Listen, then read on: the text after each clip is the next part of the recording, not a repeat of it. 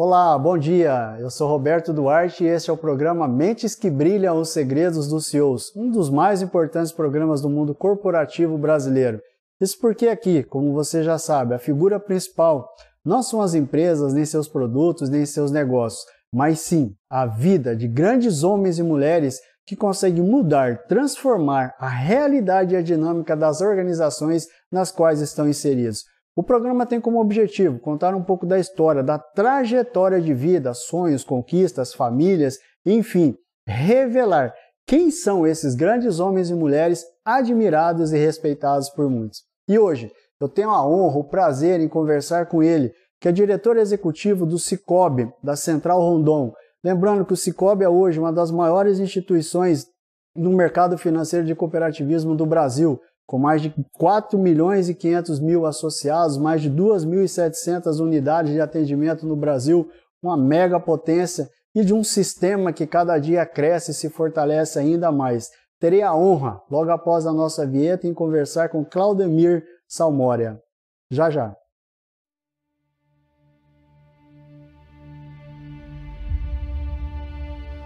Durante a história da humanidade, grandes personalidades fizeram a diferença no seu tempo e influenciaram as gerações futuras. Com sua genialidade e uma forma ímpar de olhar para os problemas à sua volta, criaram soluções que hoje são realidade em todo o mundo. Grandes mentes que deixaram o seu legado para sempre em nossa história. Hoje não é diferente. Descubra o que os maiores nomes do mundo corporativo pensam e como eles enxergam o mundo à sua volta.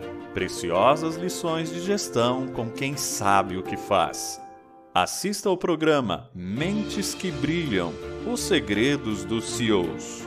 Toda segunda-feira, às 11 da manhã, em youtube.com/barra Mentes que Brilham Gente, e eu não poderia iniciar o programa sem antes fazer um merchan aqui. Agradecer, Clademir, de coração pelo presente. Gente, é uma faca boa para um churrasco. Meu filho que adora, então, já que eu mostrar para ele, já vai pedir para comprar a carne e já fazer o churrasco. Agradeço mesmo, viu, Clademir, de coração pelo presente, pela lembrança. É, posso dizer para você, será bastante usada, viu? Muito bom, muito bom. Obrigado pela sua presença, viu, Clânio? Agradeço mesmo pelo, por ter aceitado o nosso convite, por toda a sua equipe que trabalhou para que esse momento aqui acontecesse, viu? É contigo.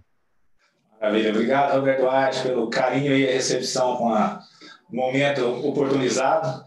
Mais do que nunca, fazer um agradecimento também especial ao time Cicobi Cerrado MT aí, que foram os colegas que nos apoiaram aí com a entrega desse brinde aí para você. Na verdade, nós chamamos aqui de mimo, né? Uhum. Uma maneira carinhosa aí da gente criar o afeto nessas relações de amizade e, e comercial também, por que não, né? Então, obrigado aí a todo o time Cicobi Cerrado MT ali, na pessoa do Everson, a Érica, a Nayara, né? Conselheiro Hernando também, que podem estar nos, sempre nos apoiando aí e dando os direcionamentos para o trabalho em equipe do sistema Cicobi como um todo. Maravilha. E vamos começar então, Claudemir. Conta um pouco para nós sobre a sua trajetória. Você que já milita há mais de 15 anos no sistema de cooperativismo, sabe da importância desse sistema para o nosso país e para nós como população, como pessoa. Conte-nos um pouco aí da sua trajetória profissional. Muito bom. Não tem como a gente falar da trajetória profissional se a gente não fazer um resgate um pouquinho dos pontos mais importantes na, na nossa vida, Roberto. E o cooperativismo, sem sombra de dúvida, é algo que me marcou muito é, e fez uma transformação na minha vida profissional. Mas eu gostaria, já que nós estamos aqui, e a ideia é conhecer um pouquinho também do Clademir, é, fazer um resgate aqui um pouquinho da minha vida, né? como é que começou minha trajetória é, enquanto profissional, enquanto é, pessoa. Né? É, nós somos de uma família que veio do estado do Paraná, migramos aqui para o Mato Grosso em 1981, estamos fazendo aí 39 anos aí. Legal. Uma família de desbravadores como muitos outros, né? Sulistas também. E é um estado que me acolheu e o qual eu devo e tenho um, um respeito, uma consideração muito grande. Ainda mais porque o estado está se tornando, né, em relação ao agronegócio, sendo uma referência mundial é, para todos É, nós, quando chegamos no, no, estado do Mato Grosso, nós fomos para o município de Juína, né? naquela época com muitos desafios. Né? Eu, menino, com seis anos, né? uma criança, então tudo era divertido, tudo era uma grande brincadeira, vamos colocar assim, Roberto. Né? Mas a, a história, que não deve ser tão diferente de muitos outros, nós saímos do estado do Paraná, é, na época foram 17 dias de viagem até chegarmos em Juína, né? Nossa. Com mudanças, o caminhão, a família, né? Fazendo as suas refeições à beira da estrada, conhecendo lugares ainda alguns poucos habitáveis, vamos colocar assim. Mas foi um, um, uma coisa que me marcou muito, né? Então isso tem em mente, né? E está presente. Então o Clademir começa lá a sua vida, né? A sua formação e meados dos anos 80. Então, alguns empregos que eu acredito que a gente deve valorizar muito, e uma das coisas que vocês vão perceber é a humildade do Vladimir. Algumas coisas que me ensinaram bastante foi alguns empregos como capiquintal, que era naquela época algo normal, né? fazer cercas é, para os vizinhos, né? vender picolé, uma atividade que me ensinou muito. Tá? Às vezes a gente está aqui não por nostalgia falando isso, mas, de fato, depois a gente pode fazer uma analogia, Roberto, mas me ensinou porque eu demorei algumas, alguns meses andando bastante no sol para aprender que naquela época tinha muita construção de casa em Juína, casas de madeira ainda, né? E aí, numa certa feita, uma pessoa em cima do telhado me chamou, Calezeiro, vem cá. Eu tive lá. A partir dali foi um divisor de águas para mim pensar estrategicamente. E antes eu ficava rodando a cidade toda e a partir de então passei a ficar mais próximo das construções onde Olha a venda só. fluía muito mais rápido, com muito mais velocidade. Então, assim, um pouquinho da, da, trajetória, né? É, perdi meu pai novo ainda, né, com 10 anos de idade, isso em 1984. Então, foi ali um momento de, de reposicionamento da nossa, da nossa família e tendo aí como um, um grande esteio, um alicerce para mim, que é minha mãe, que desenvolveu um papel muito importante, que é a dona Irene Belino Salmória, né, sendo uma grande guerreira, uma mãe e um pai ao mesmo tempo. Né? Ingressei no, no mundo das instituições financeiras em 89, na época ainda Bamerindos, depois vindo a se tornar uh, o HSBC, uhum. né, com, a, com a compra do mesmo né, na época. E em 2002 eu tive um convite muito importante, que na época, que acho que é importante a gente fazer também um reconhecimento. É, o João Carlos Pentoff, que é o atual presidente do, do sistema Cicred, né, da Central Centro-Norte, sediado aqui também em Cuiabá, que fez um convite. Eu trabalhava naquela época como gerente de negócios de pessoa jurídica, né, fez um convite para participar de um projeto na época do Cicred. E ali, eu sempre muito fiel a, ao trabalho, né, uma coisa que eu sempre tive isso, né, eu sempre ficava me fazendo uma, uma análise, né, devo ou não devo deixar aquele medo, a falta de coragem, né? Até porque era muito jovem ainda naquele momento. Bom, é, e uma outra pessoa que me fez entrar nesse mundo do cooperativismo foi o meu gestor na época do HSBC, que era o João Carlos da Silva, uma pessoa a qual tenho um apreço e um carinho muito especial, meu compadre também, né?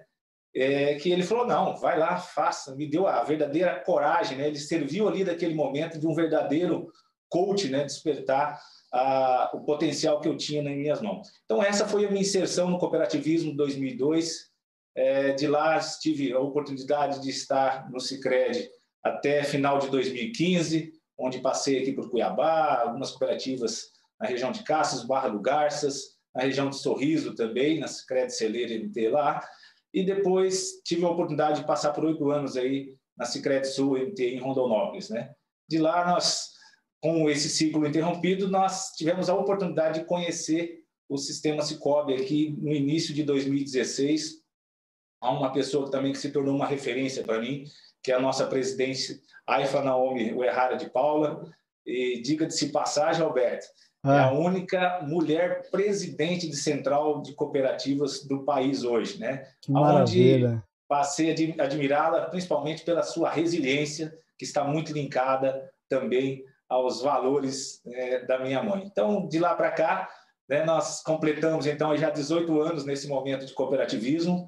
A gente brinca que o cooperativismo é entra no, na veia, né, entra no sangue e o sangue deixa de ser vermelho e passa a ser verde, né? Pelo cooperativismo. Então, essa é um pouquinho da minha trajetória, de maneira bastante resumida, a qual eu me identifico muito com os valores da cooperação e a maneira que o cooperativismo atua dentro da sociedade. Foram, durante esses 18 anos, Claudemir, provavelmente foram muitos, é, muitos sonhos, muitas coisas serem construídas internamente dentro de você. E provavelmente também aí muitos, vamos dizer assim, muitos é, é, desafios, muitas é, é, é batalhas, talvez até fracassos em si. É, como é que isso te ajudou e quais foram esses percalços que você tiveram? como é que você enxergou isso como oportunidade para você continuar crescendo? o cooperativismo, se a gente pegar, em especial aqui no estado do Mato Grosso, né, que a gente está falando aqui, Uh, se a gente pegar, praticamente ele passou a, a, a se desenvolver né, de uma pujança maior ainda nos anos de 2000 para cá. Então, nas últimas duas décadas, vamos colocar assim. O seu marco foi ali na constituição né, na, dos bancos cooperativos, ali em 95, 96, né, que é onde foi uhum. criado o Bancicred e o Bancob, onde deu condição de acessibilidade ao mercado e comercial para que ele possa, então, o cooperativismo realmente se desenvolver. Né? Então, eu tive a oportunidade, Roberto, falando especificamente do cooperativismo, eu tive a oportunidade de passar por esse processo de construção aqui no estado do Mato Grosso, onde tudo era um grande desafio. E principalmente a cultura do cooperativismo não era uhum. tão conhecida assim, né? Talvez nas, nas regiões mais interioranas do estado, por algumas características, né? É, de pessoas que já vivenciavam essa questão do cooperativismo, né? Pessoal do Sul, né? o pessoal de Minas, né? alguns de São Paulo, então foi, foi oportuno. Então, dentro dessa, dessa construção, certamente teve muitos fracassos, teve grandes desafios também, mas isso fez com que fossem é, sendo moldado né, o profissional Claudemir, tanto, tanto nas suas competências quanto no comportamento. E, e, essa possibilidade de trajetória, linkada também aos desafios da vida, fizeram que uh, eu pudesse né, fazer parte dessa transformação e ver hoje sendo o cooperativismo sendo visto como um grande, uma grande ferramenta da sociedade de inclusão financeira, de inclusão social e de transformação, principalmente na, no tema justiça financeira. Maravilha. E, e para você, Claudemir, como é que foi essa questão hoje, a, a questão de, de, de, estabelecimento das metas profissionais? Porque ao mesmo tempo que você tinha, é, você acompanhou um sistema é, é, sendo construído, sendo moldado, sendo trabalhado, você também participou de todo esse processo e provavelmente construiu metas de crescimento, metas profissionais. Como é que foi isso para você? É, a, dentro dessas, dessas oportunidades, né, a gente, uma das coisas que fica marcante dentro dessa questão da, da construção aí de metas, objetivos, né, é, acho que o desafio da, da coragem é um dos, dos valores aí que deve estar sempre à frente, porque quando você tem essa, essa questão de mobilidade, faz com que os, horizontes né, se abram dentro desse aspecto. O desafio de construção de metas e objetivos, vamos pensar na, no mundo corporativo primeiro, né? Acho que o grande desafio está na construção de um objetivo comum né? hoje muito conhecido como propósito falado. Né? Acho que esse é o desafio, é aonde eu quero estar, aonde eu quero chegar enquanto corporação, qual é a diferença que eu quero fazer na vida das pessoas e da sociedade quanto uma entidade. Então, essa construção, um modelo que fui muito feliz, né, e, e, até o presente momento, que é o compartilhamento, uma construção conjunta. A partir do momento que você consegue visualizar uh, e fazer a distinção, sair do objetivo individual e você consegue construir um objetivo é, coletivo, aí você começa a fazer uma bela caminhada de crescimento enquanto corporação. E o grande desafio é pensar grande. Até nós fizemos no ano passado, um dos lemas nossos aqui no Cicobi Rondon foi o tema pensar grande e fazer história. Porque Legal. se nós não pensarmos grande, nós não vamos entender onde nós queremos de fato chegar e não vamos despertar o potencial que existe em nós enquanto corporação, enquanto seres humanos. Quando vamos na construção de metas pessoais, Aí entra uma série de, de, de pontos né, que você deve estar muito é, claro para você. Né? Vai desde a constituição de uma família, é, aonde você quer ter as suas conquistas, né, enquanto bens materiais, é, quais que são os valores que você quer deixar para a sua família. Né? E para mim isso foi muito sempre muito tranquilo. Sempre procurei visualizar ah, uma meta a um pelo menos no horizonte de cinco anos. Né? E uma meta de vida, eu não sei por que razão, mas sempre eu tive a, a idade de 50 a 55 anos como sendo um marco para mim. Estou com 46, continuo com esse objetivo, né? mas ao uhum. longo de toda essa trajetória, é, eu pude ter grandes conquistas, né? como uma das maiores, é a constituição de uma família, e as minhas metas e objetivos, né, quando a gente fala de conquistas materiais e também de sonhos, né, eu projeto geralmente de 3 a 5 anos. Que legal. E você tocou num ponto aí importante que é a questão da, da família, Claudemir.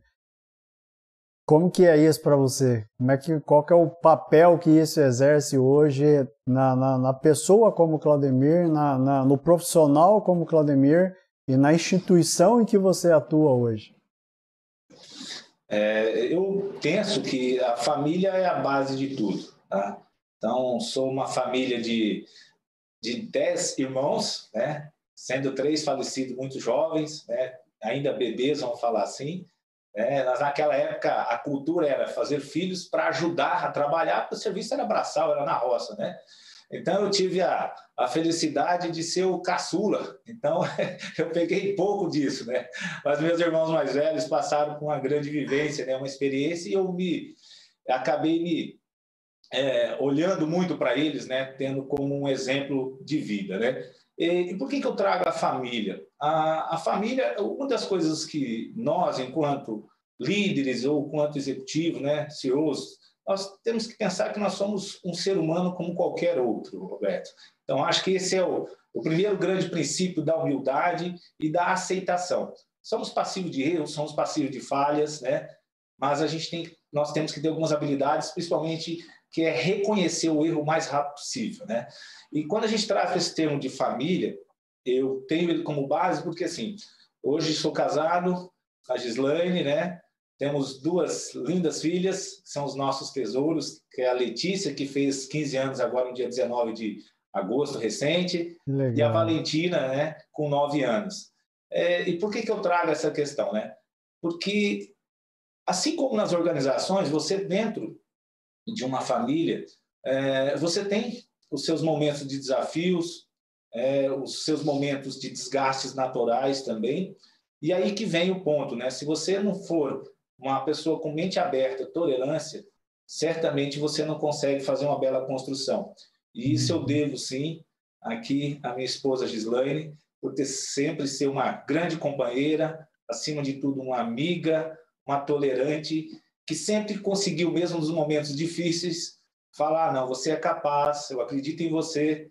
É, e isso, para mim, juntamente com minha mãe, né, como meu, minha referência, né, ela sempre colocando em primeiro plano, né? Fé em Deus, meu filho, as coisas sempre vão dar certo na sua vida. Lógico que não adianta a gente só esperar que as coisas, né, como jargão popular, né, caiam do céu. Você Exato. tem que fazer a sua parte.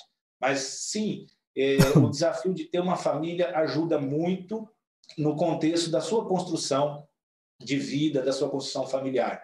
E esse termo tolerância, né, realmente ser uma pessoa companheira, eu devo muito isso à Gislaine, que tem me ajudado muito, principalmente nos últimos anos, é, dando força, sendo compreensivo e tolerante para com os desafios que a gente enfrenta também. Hoje posso me dizer que sou uma pessoa feliz, realizada enquanto família e busco estar sempre alimentando essa semente é, para que ela sempre seja frutífera né, e gere bons frutos, tanto para nós enquanto família, mas principalmente para as nossas filhas, que é a geração futura a qual eu quero deixar para elas um legado, né, um modelo de vida e alguns ensinamentos que são para mim hoje base da minha formação e espero que sirvam para elas também no futuro como essência de vida. Maravilha. Ela deve estar toda sorridente lá nos assistindo, com certeza, Claudemir. Mas merecido, viu, Roberto? Merecido sim a gente fazer essa, essa deferência essa pessoa muito querida que está ao meu lado. A, vamos completar 25 anos agora no mês de dezembro. Que benção, que benção. Deixa eu te perguntar. Você teve, é, dentro de toda a sua trajetória, a, a, a, inserção dentro do sistema do, do, cooperativismo, a transformação dentro do Mato Grosso em relação ao cooperativismo e, ao mesmo tempo, a, a, construção de uma família.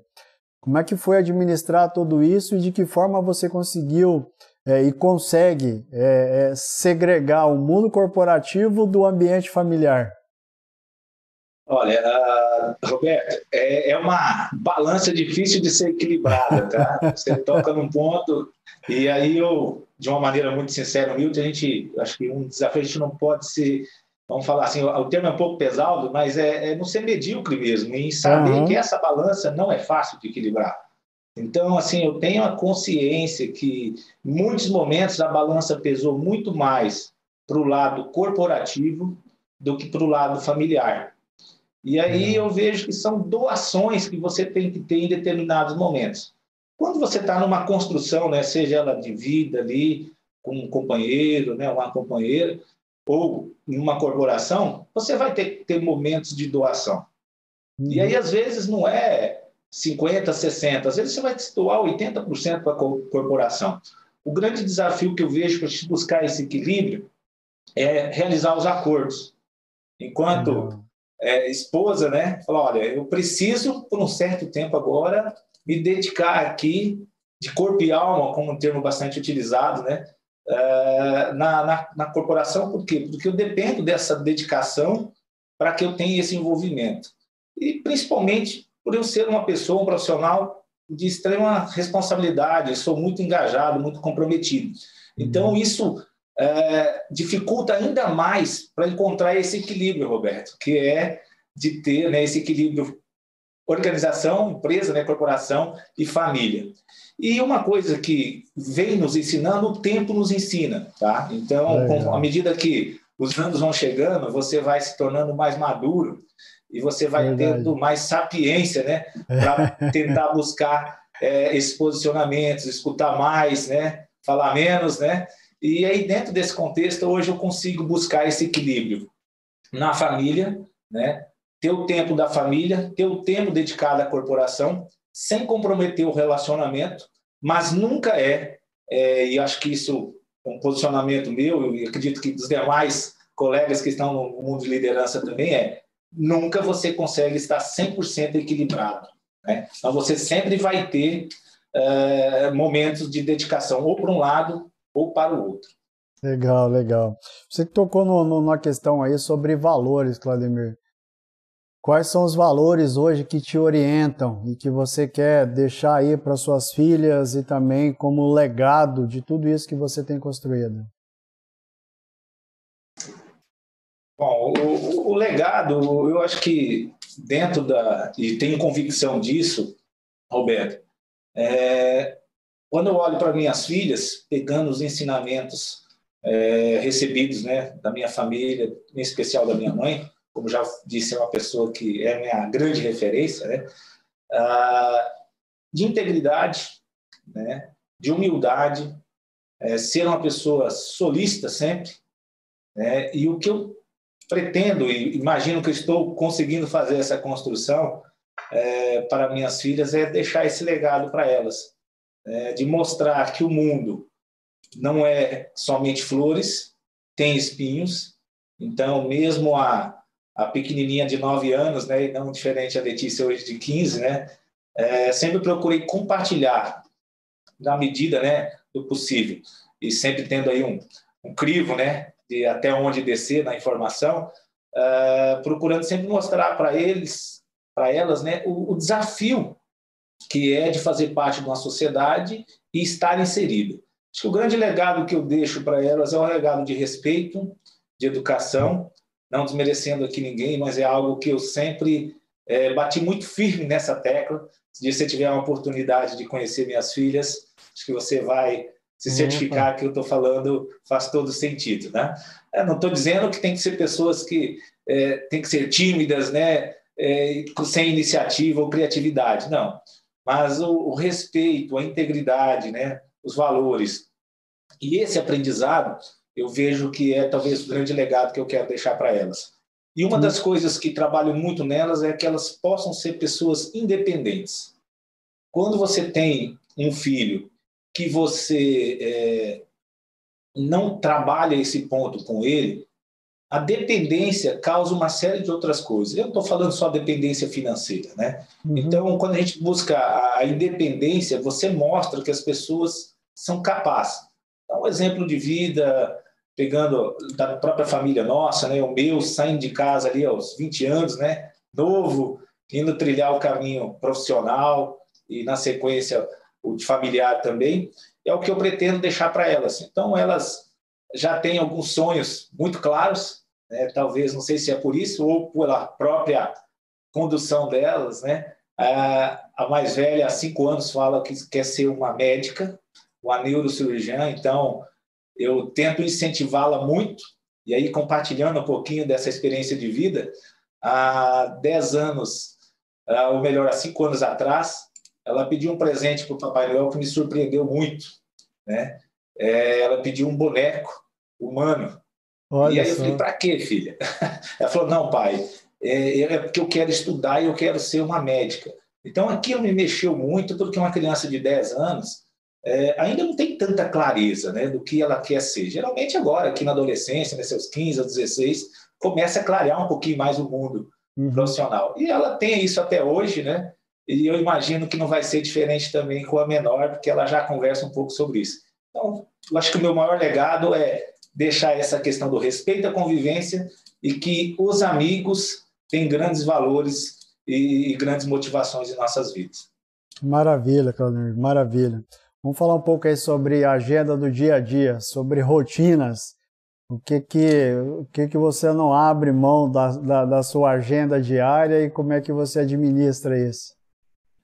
É, agenda é um ponto muito crucial quando a gente fala, né, Roberto? Porque a agenda é, é, é, é, talvez um dos maiores desafios, não só enquanto líder, mas de todo e qualquer profissional. Porque geralmente você tem os, os famosos ladrões de tempo, né? Uhum. E se você não tiver uma agenda muito clara do dia, você acaba se dispersando, porque sempre vai existir situações que são emergenciais, né? São importantes e às vezes te provocam um deslocamento. Mas uma maneira que eu procuro tratar a minha agenda é ter clareza dos grandes pontos que preciso fazer dentro do mês e diariamente aí cada um pode encontrar a sua ferramenta, o seu jeito de é, de se organizar, vamos falar assim. Eu tenho, de uma maneira muito prática, e aí não é uma realidade pura, é eu falei, cada um tem que encontrar o seu, a sua, seu modelo, a sua agenda, né? Pode ser uma folha de papel ali com lápis ou uma caneta, até mesmo uma agenda mais ampla, né? Mas eu tenho o Outlook como um grande parceiro meu, e, e, uma coisa das coisas também que é a caixa de entrada, né? Então eu acabo deixando os assuntos mais relevantes ali dentro e uso muito a agenda do Outlook, que tem facilitado muito é, o meu dia a dia, principalmente a partir desse novo momento, agora que é o novo normal, que as coisas aceleraram ainda mais os compromissos na mesma velocidade. Que legal. E a, e a questão da saúde, está dentro dessa agenda também, Claudemir? Uh, eu, eu, devo uma pessoa muito, muito importante essa pergunta sua e oportuna, obrigado, uh, uh, Roberto, porque assim, é, eu sempre fui um cara que gostei muito de esporte, principalmente futebol, né? Bastante energia e tudo mais. Mas eu, se eu pegar aí até 2015 ali, né, eu acabei descuidando um pouco do, do, aspecto de saúde. E aí eu, quando eu cheguei no Cicobi em 2016, eu conheci uma pessoa que é o Paulo, é mais carinhosamente chamado como Paulinho aqui. Ele atua com os programas da PET, né? E ele fazendo uma, uma avaliação do Clademir, fazendo um bate-papo comigo aqui, ele fez uma análise do meu perfil e falou: Cara, como é que você está fazendo para descarregar? Falei: Como assim? Não, você precisa, você precisa descarregar, senão você já, já vai infartar, você vai, alguma coisa vai acontecer com você. Falei: Por quê? Ele falou: Não, sua energia e o seu modelo de ser acelerado está tão veloz se você não cuidar da sua saúde, você vai acabar tendo um problema sério de saúde ali na frente. Então, você tem que encontrar esse momento. E ali foi um gatilho, porque tive algumas lesões com futebol e tudo mais. Comecei a jogar tênis, né? Um tempo atrás, não acabei não dando uma sequência. E depois desse bate-papo com o Paulo, né, com o Paulinho, é, acabei me despertando né, e sendo o meu gatilho. Aí veio outro desafio, Roberto, porque como nesse mundo de, de né, vamos falar assim, de tantas atividades, cada vez de mais atenção né, para as corporações e tudo mais, que te toma um tempo muito grande, eu diria que a dica é o seguinte: você tem que encontrar como você vai cuidar da sua atividade física, da sua saúde, da sua mente, né? E eu entendo que tem que ter um equilíbrio. Não adianta eu cuidar do corpo se eu não cuidar da mente. Então, eu procurei é, encontrar esse modelo. Não sou fã de academia, de levantar peso, aquela coisa, me dá agonia. E eu encontrei o prazer da atividade física, né, como prazer diário, é, de fazer corridas. Comecei caminhando, né, correndo, e aí alguns falam, bom, Claudemir, você é meio maluco aí falando em relação a isso, né? Porque eu vou falar o horário que eu faço a minha atividade, que é às 5 horas da manhã. Levanto 10 para 5 da manhã, Melhor horário. corro 5 km, e aí o meu dia se transforma em mais energia. E é o momento que eu jogo a adrenalina para fora. Maravilha. E a questão do equilíbrio da mente, né? É, procuro sempre estar presente, independente aqui da religiosidade, né? Mas enquanto católico, procuro seguir essa doutrina, né? Levando isso para minha, já veio da minha família, né? Levando também para minhas filhas. Então, momentos que eu faço de reflexão, é, momento de servidão também, procuro ser um servidor voluntário é, junto à nossa paróquia, é o que me faz trazer esse equilíbrio corpo e mente, né? que também não é tão simples, né, Roberto, da gente buscar. Exatamente, é o é desafio diário, Claudemir. Esse é o grande desafio. Deixa eu te perguntar uma coisa. Como você está no, setor que é de tecnologia a todo momento, cada vez, cada vez mais dinâmico e, e, e voraz, é, existe, um, existe um fator que é o que a gente fala do, do processo da tomada de, de decisão que cabe ao líder, que é aquele, como se diz assim, a responsabilidade de apertar o, o botão, que é sua, embora tenha todo o apoio da equipe. Como é que funciona para você? Porque hoje você tem informações de todos os lados, tá? seja ela de forma automática, através de sistema, através de pessoas, e tem aquela questão que é o do sentimento, que é o feeling, que é aquilo que muitas vezes pode contrariar os números na hora de, de, tomar a decisão. Como é que funciona isso para você? É, é, qual a relevância dessa, desse fator é, sentimento na hora de tomar a decisão num setor como o seu, que é um setor tão é, dinâmico? É, o desafio aí eu vejo e, e tenho sido muito feliz é, de você ter bons componentes na sua equipe, bons colegas de trabalho. Então, a, a decisão é um dos maiores desafios que a gente pensar enquanto líder.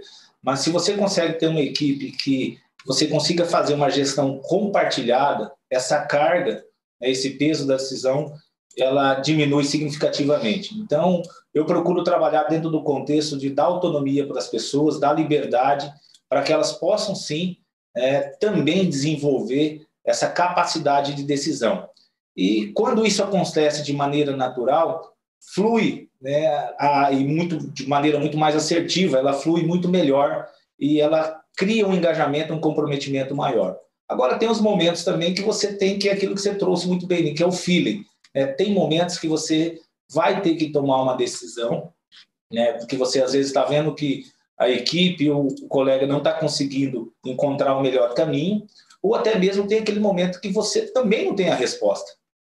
E quando você não tem a resposta, você não é para agir com imprudência, mas você tem que avaliar os riscos daquela tomada de decisão, mas tem que tomá-la, Roberto. Porque se você não tomar uma decisão, ela é pior né, de, do que seja tomada, mesmo que seja errada. Então, eu procuro é, incentivar os nossos colegas a sempre a terem essa essa iniciativa, essa coragem de tomar as decisões, mesmo que elas não sejam acertadas, e que fique o aprendizado, né? É, errei na primeira decisão, beleza. Aquele momento aquela aquele caminho eu sei que eu não posso mais segui-lo. Então, busca uma nova alternativa. E a gestão compartilhada aí, para mim, é as melhores soluções de decisão. Fantástico, fantástico, Claudemir. Existe um outro fator também que é a questão do, do perfil do colaborador, o perfil profissional. Hoje a gente fala muito da questão da inteligência, é, inteligência emocional, da resiliência, a, da proatividade, mas para você, como, como líder, qual que é a competência que realmente faz a diferença na hora de você falar, essa é a pessoa que eu quero ter dentro da minha equipe, essa é a pessoa que eu quero apostar? Hoje, sem sombra de dúvida, principalmente com esse novo momento que nós estamos atravessando, é, o aspecto comportamental ele tem que estar se sobressaindo em relação às competências, por uma razão muito simples, né? é, comportamentos são muito mais difíceis de você desenvolver ou de mudar. Enquanto uma competência você consegue desenvolver, você consegue mudar, ou até mesmo você tê-la, deixar de usar determinadas competências, né, quando não mais necessário. Então, o aspecto comportamental, e um ponto que eu trabalho muito forte, pelo menos é um dos grandes pontos que eu analiso, é o fator da confiança a pessoa ter um, ambiente que você possa trabalhar com confiança é, para que as coisas fluam de uma maneira natural e que o compromisso seja de todos. Então, hoje, quando a gente fala da contratação um profissional, o lado comportamental é o que tem se sobressaído muito, né? Eu até compartilho muito com meu colega de gestão de pessoas aqui, o Wellington, né, que é o nosso gerente de área aqui de GP. Uhum. É, eu falo, Wellington, é, demore bastante para contratar. Não se, não tenha pressa para contratar um profissional. Ao mesmo tempo que desligue rápido um profissional que não esteja agregando a sua equipe. Não, às vezes, por uma questão individual. Às sim, vezes, sim. a pessoa não tem o um perfil com aquela atividade que ele está desenvolvendo, ou com aquele conglomerado, ou com aquele modelo de, de negócio da corporação. Então, quando você deixa isso passar um tempo, você acaba criando, é, vamos colocar assim, é, feridas ou pontos que acabam comprometendo, às vezes, até uma equipe como um todo. Entendi, faz todo sentido.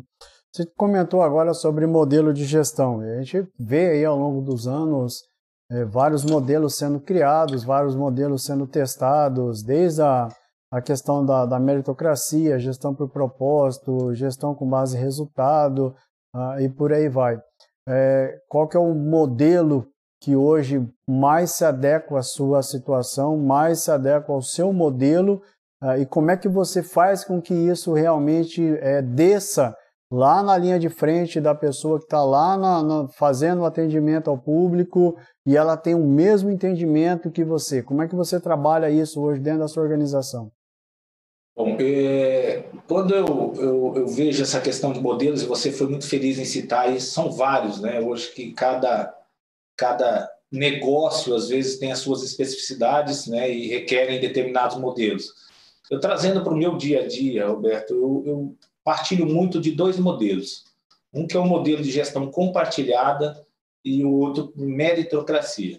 Né? Uhum. É, gestão compartilhada por uma questão muito simples. Quando você envolve, você cria um maior engajamento na sua equipe, no seu time, é, você divide responsabilidades e, e, ao mesmo tempo, essa pessoa se coloca numa posição de importância para com o futuro da organização e para com o futuro dele profissional.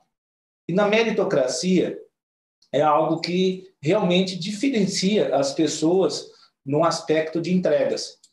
É, lógico, você tem que ter um ambiente de avaliação bem específico né, e uma boa ferramenta quando você fala em, em meritocracia, porque senão, às vezes, você pode cair no, numa lacuna comum, que é a avaliação subjetiva, Exato. e você deixar de ser justo. Então, os dois modelos que, particularmente, eu adoto e gosto é o gestão compartilhada e o modelo por meritocracia. Né? E trazendo um ponto que você falou da, da pergunta anterior ali, em relação a, a pessoas, né? É, tem um, um, livro que é Foco, do Daniel Goleman, uhum, né? Uhum. É, tem dois, dois pontos ali que ele traz, para mim, ficou muito bem gravado, né? Quando eu fiz a leitura dele, né? Uma obra de 2014. É, ele fala ali da empatia cognitiva e a empatia emocional, né? é, para mim, esses dois fatores são muito importantes dentro de uma equipe. Né? A empatia cognitiva, quando você tem a, a, condição e, a, e deve né, se colocar no lugar dos outros, né? que é você estar é, como se fosse o seu colega de se colocar como se fosse o seu colega de trabalho, né? E a emocional, ela requer ah, ali uma, um grau muito elevado de inteligência emocional e principalmente de comportamental, que é, como o próprio nome diz, né? É você ver os sentimentos dos seus colegas de equipe, né? Dos seus pares e esses sentimentos passam a ser seu. Então ali você tem que ter um equilíbrio emocional para que você consiga ter o discernimento né, de como apoiar e ajudar. Então, eu gosto de citar porque são dois, dois pontos que eu acho muito importantes na empatia. Né? A gente ouve muito falar da empatia, as pessoas, ah, se colocar no lugar do outro. Né?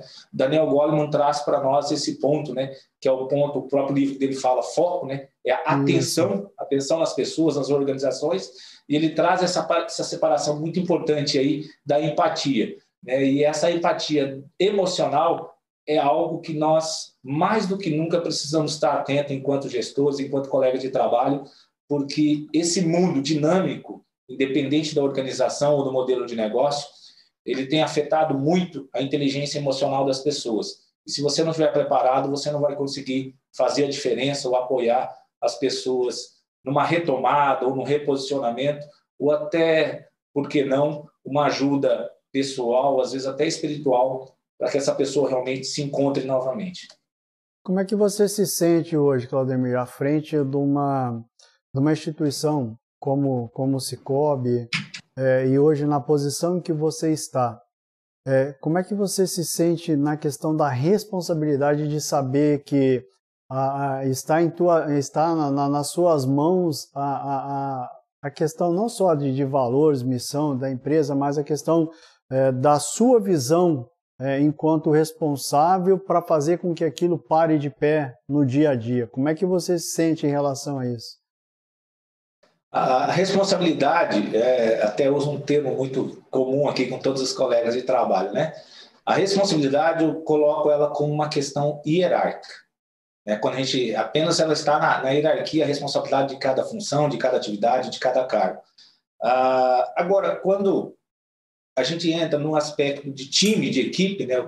Uso muito esse termo time, isso. que para mim remete muito a isso, né? É lá uhum. o goleiro, o zagueiro, né? o meio de uhum. campo, os laterais, né? os atacantes, todo mundo tem uma, uma, uma função é, fundamental para o sucesso do todo. Então, quando você traz esse resgate desse momento, hoje eu posso, com toda a convicção, de dizer que sou uma pessoa feliz e realizado, em especial nesse trabalho aqui de cinco anos junto com o Cicobi Rondon. É, porque eu acredito que eu pude ser uma fonte de inspiração para as pessoas, né? quando aqui nós iniciamos as nossas atividades em 2016, é, e juntamente com meu par, Emílio, que é uma pessoa que eu tenho uma consideração e apreço muito grande, né? realmente você não adianta você ter só um par como família, esposa, né? Uhum. Então eu tenho um grande par aqui, que é o Emílio, com uma pessoa que me ajuda muito, né? que é o meu par enquanto diretor. E quando eu falo dessa questão que você fez fazer esse resgate, a felicidade está é, numa razão muito simples. As pessoas, naquele momento, estavam desacreditadas né, de um projeto. Por trás tínhamos uma pessoa que na época era a nossa presidente AIFA, o seu Roberto e o seu Maurício, que eram os, os colegas dela aqui à frente da diretoria e do conselho da central na época, né? É, uma resiliência muito grande, uma vontade muito grande de fazer que a transformação acontecesse. Mas, ao mesmo tempo, assim, mostrando uma humildade muito grande em buscar é, novos conhecimentos, né, novas estratégias de negócio e novas é, funções, principalmente na, naquele momento, é, e quando eu trago essa felicidade, hoje se transforma o quê? Porque hoje nós temos, de fato, um time que acredita e sabe que é capaz. Mas Legal. esse envolvimento, para mim, é a maior felicidade. E ver as pessoas evoluindo, as pessoas crescendo. Eu vou trazer um número aqui que não é diferente quando a gente fala de mudança, uh, Roberto.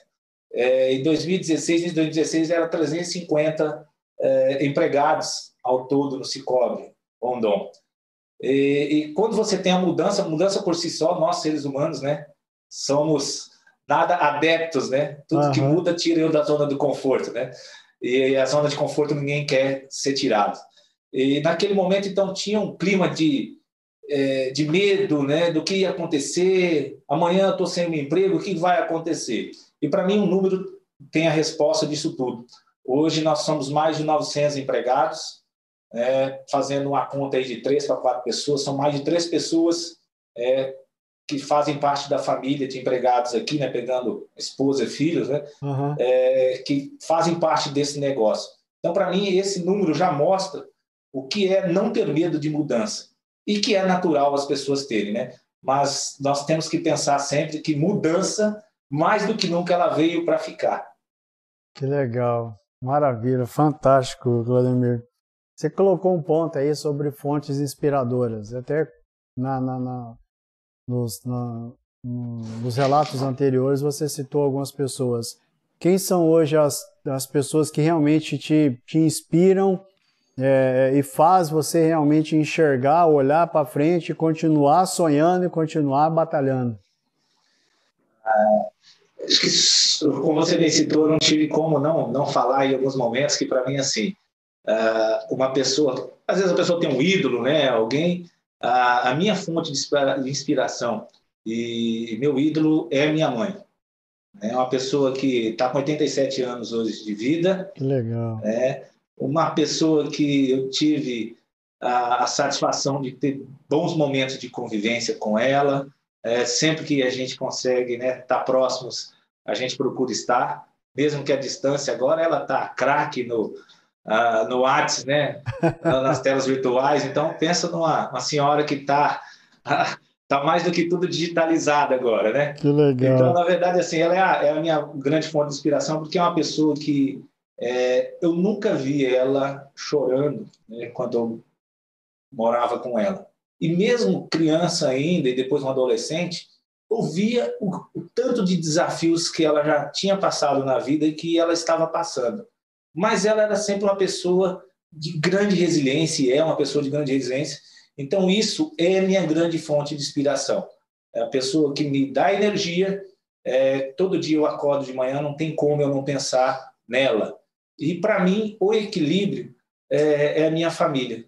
É minha esposa, filhos, familiares, né, tanto dela como eu, ao qual prezo muito.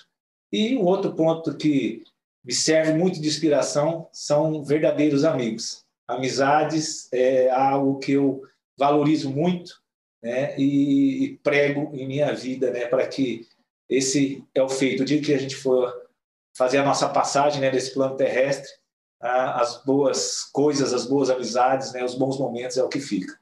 Que legal. E vocês consideram a fonte inspiradora, Claudemir? Eu, sem nostalgia, mas eu acredito que sim, né? Tendo depoimento de alguns colegas, né, sempre trazendo uh, e mostrando que em algum momento eu tive uma uh, oportunidade de influenciar na vida deles, às vezes pessoal ou profissional. Lógico, como eu falei no início, né, somos seres humanos, é, sou uma pessoa também suscetível a erro, é, erro, mas uma das coisas que certamente me diferencia também nesse aspecto de humildade é reconhecer o erro eu não tenho nenhum bloqueio é, de assumir responsabilidades e de reconhecer erro quando esses acontecem, né? Muito pelo contrário, isso acaba criando um vínculo mais afetivo, de mais união dentro da equipe, dentro da família. E é assim que eu ajo também é, no núcleo familiar. Vladimir, você colocou aí, hoje você está com 46, né? Vamos, vamos usar esse número aí. Quando você, quando você para e olha para trás e vê tudo que você construiu, tem algo ainda que ficou para trás ainda que você quer projetar isso para frente, falando, não, isso ainda quero fazer, ainda quero construir ainda? Ah, com certeza nós somos movidos de sonhos, Roberto. Então, assim, eu tenho sonhos, tenho sonhos pessoal, né, sonhos pessoal, tenho sonhos materiais, né? É, já tive algumas frustrações de, de vida também, como posso citar aqui, é, por dois momentos eu tive a oportunidade de, de tentar buscar um negócio é, pessoal paralelo, né? uh, e a ideia era estar mais próximo uh, da minha família, em especial da minha mãe, e as duas vezes a, acabou não dando certo. Então, aquilo lá me serviram também de inspiração e entender que cada um tem um propósito de vida. E uhum. talvez o meu não seja, mesmo com dor no coração, né? É, não seja estar tão próximo dela como eu imaginava ou como eu desejava. E eu fico feliz né, quando a gente consegue estar fazendo isso né, de outra forma aqui onde nós estamos, né, nesse, nesse ciclo, nesse momento aqui, junto ao, ao Cicobi, que tem sido uma, uma fonte de, de grande alegria para mim. E, e, sonhos, com certeza, tem alguns sonhos materiais aí para ser realizados, é, quero possuir ainda aí um, por que não colocar o sonho aqui, né? É, possuir uma áreazinha, venho da origem é, de cultura, né? Da uhum. origem de trabalhadores na terra, né? Então é algo que eu gosto muito, mesmo minha esposa não sendo muito fã, né? Ela é muito mais urbana e eu tenho um pezinho no rural. Vamos colocar assim. Que legal, que legal. Dentro, do, dentro da área, da sua área de atuação, é, quais são os principais fatores que realmente impactam e têm impactado o, o, seu negócio, o seu setor e como é que, como é que é, você profissionalmente tem se preparado e como é que é, tem sido a preparação da, do seu setor? É, falando especificamente né, do setor de instituição financeira, que não diferente, instituição financeira cooperativa, é, a transformação digital, né, vindo aí, vamos falar da quarta revolução industrial para cá, né, mas principalmente com o acontecido da pandemia mundial aí, é, certamente é algo que está transformando as organizações, né, que é essa questão da acessibilidade digital, uhum. e ela está fazendo toda a diferença. Então, eu vejo que nesse momento, em especial para o cooperativismo de crédito, é um grande desafio, com todos os outros players de, de mercado que a gente possui, né, as fintechs, instituições financeiras públicas, privadas, né, é como, e aí a, a grande pergunta que fica é assim, ó, como sermos digitais, né, 100% digitais, e ao mesmo tempo não perder a essência de ser cooperativa. E pela nossa grata felicidade, pelo sistema Cicobi especial ter um sistema de tecnologia extremamente avançado e adaptável, né, é, uhum. tem ajudado muito nessa construção. Então, eu vejo que o nosso maior desafio hoje, sim, é estar cada vez mais inseridos na inclusão digital, né, levando isso para os nossos associados e para a sociedade como uma grande alternativa. É, e para os profissionais, é mudança. É, a gente fala que a dedicação até então era 100%, 110%. Né? Hoje nós temos sim se dedicar a 150% se eu quero ser um profissional é, realizado, né, de conquista, porque e, e em especial você está aberto às mudanças. Mais do que nunca as mudanças se tornarão cada vez mais velozes.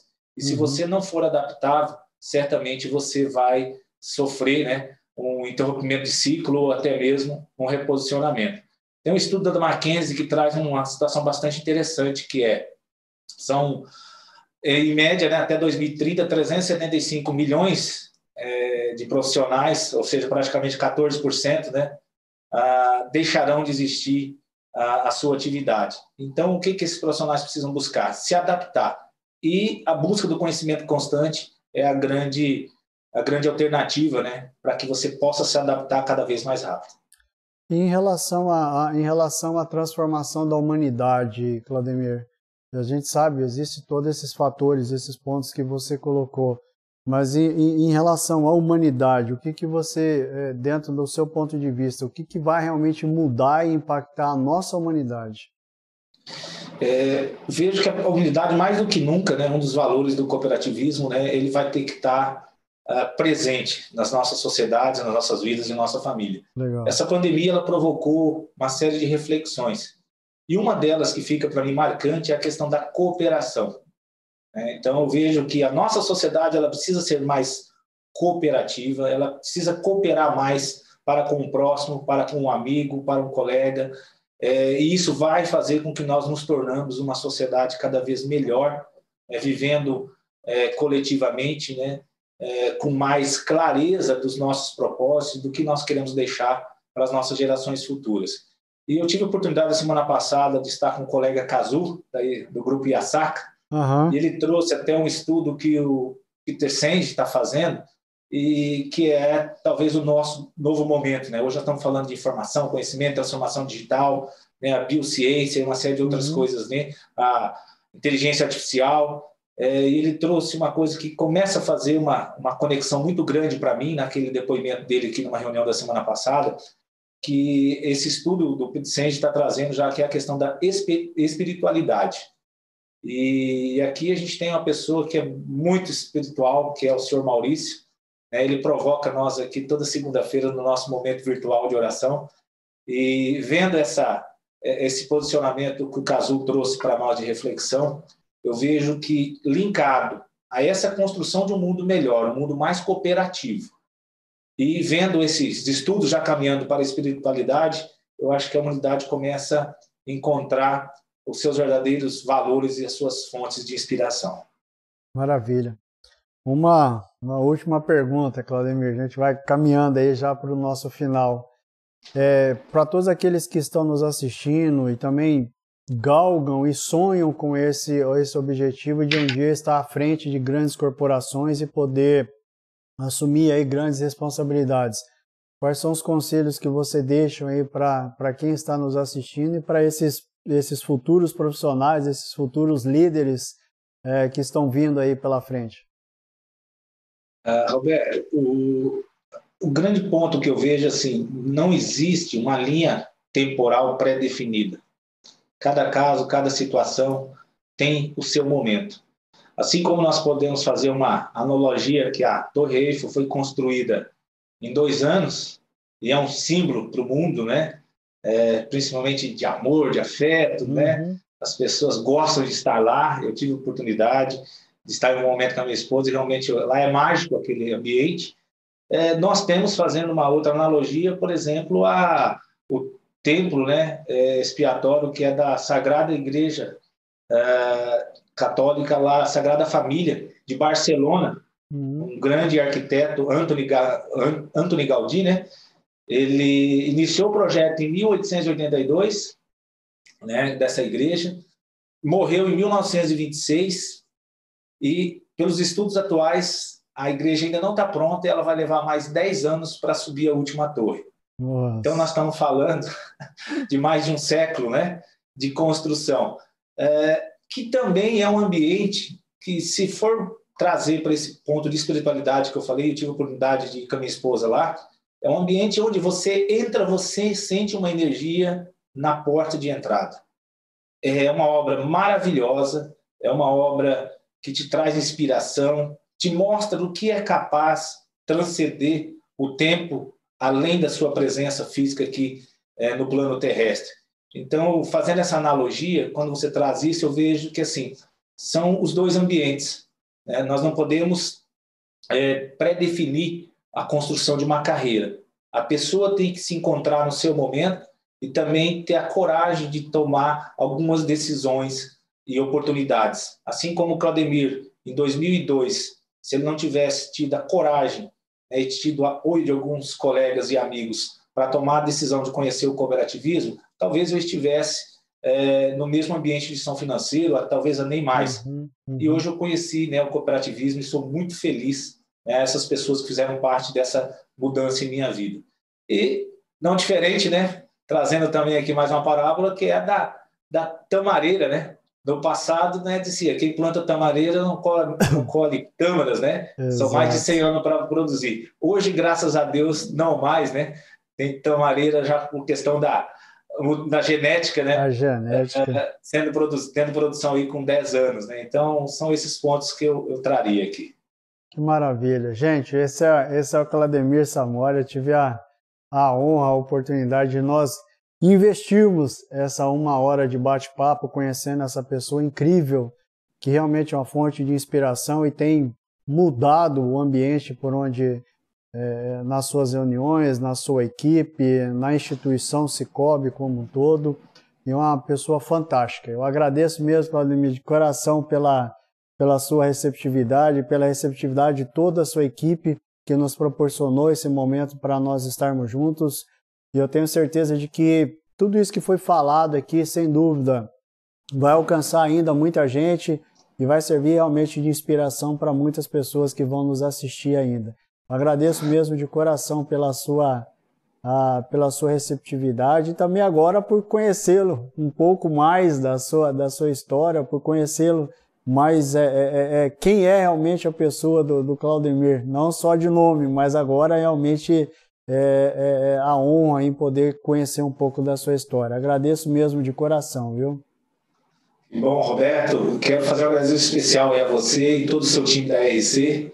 E mais do que oportuno reconhecer esse trabalho que vocês estão fazendo, que posso dizer que é um trabalho de mentoria para os CEOs, para os líderes, né? E é despertar aquilo que tem de bom e compartilhar, né? A mentoria compartilha. Exato. Então, vocês estão assim de parabéns por esse trabalho, por essa atitude e a coragem de fazer com que esse programa, né, dê a oportunidade das pessoas conhecerem, né, a, um pouquinho de cada segmento, de cada liderança, né, e aqui uhum. conhecer um pouquinho das pessoas, né, e saber que por trás de tudo isso existe seres humanos. Isso mesmo. Então nós nunca podemos deixar de acreditar nas pessoas, né?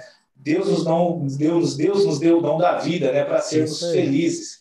Então vamos cada um de nós buscarmos a nossa felicidade, né, buscarmos os nossos sonhos, né, sem deixar de fazer também bem o seu papel enquanto colega de trabalho, enquanto cidadão, né, enquanto membro de uma organização, de uma sociedade. E finalizando, eu quero deixar aqui na semana passada, claro que a gente tem alguns momentos de, de inspiração, né? Eu fazendo uma, uma corridinha na semana passada, me veio um insight de bolar uma frase para esse momento. E acho que eu fui bastante feliz porque ela é uma frase que ela se encaixa em vários outros adjetivos, né? Em vários uhum. outros momentos de vida. Mas é, compartilhei ela ontem com a minha filha também, diz ela que gostou bastante. Eu falei, então assim seja, filha. É, coloquei assim, de uma maneira muito simplória, mas bastante rica em pensamento. Seja combustível na vida das pessoas, que nunca faltará combustível na sua vida. Obrigado Maravilha. pelo carinho, para todas as Maravilha. pessoas que estiveram aqui conosco, em especial a você, Roberto, a Rafaela, que também nos acolheu e nos deu uma atenção especial. E a todos os que estão aí nos vendo aí nas redes sociais, né? O nosso abraço, busca os seus sonhos, busca as suas felicidades né, e busquem o seu equilíbrio. Obrigado, fiquem com Deus e tudo de bom. Maravilha. Gente, esse é o objetivo do nosso programa, realmente transformar, transformar a vida das pessoas através de outras pessoas extraordinárias, como a vida do Claudemir hoje, que nós acabamos de ver. É, realmente sendo combustíveis na vida das pessoas. Esse é o nosso objetivo. Para, pegando, eu, pegando a frase dele, pra, trazendo para o nosso contexto, para o nosso ambiente, esse é o nosso objetivo. Cada dia realmente inspirarmos as pessoas, mostrando a vida de pessoas extraordinárias e que existe realmente um ser humano é, que batalhou, que sonhou e que a cada dia busca o seu ambiente e quer realmente mudar a vida das pessoas que estão ao seu redor.